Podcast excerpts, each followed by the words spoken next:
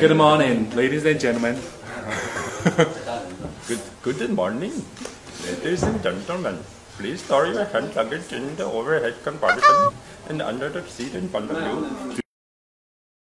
For God's sake, Lisa 根本就像我妈妈的年龄。也许他想我们两个人都去。 That's ridiculous, man. What are you thinking? Go to hell！他不会 care 的。 I care. 你的学习视频，包括明星英语、高以翔英语全集哦，可以联系我的微信三三幺五幺五八幺零，跟我来索取哦。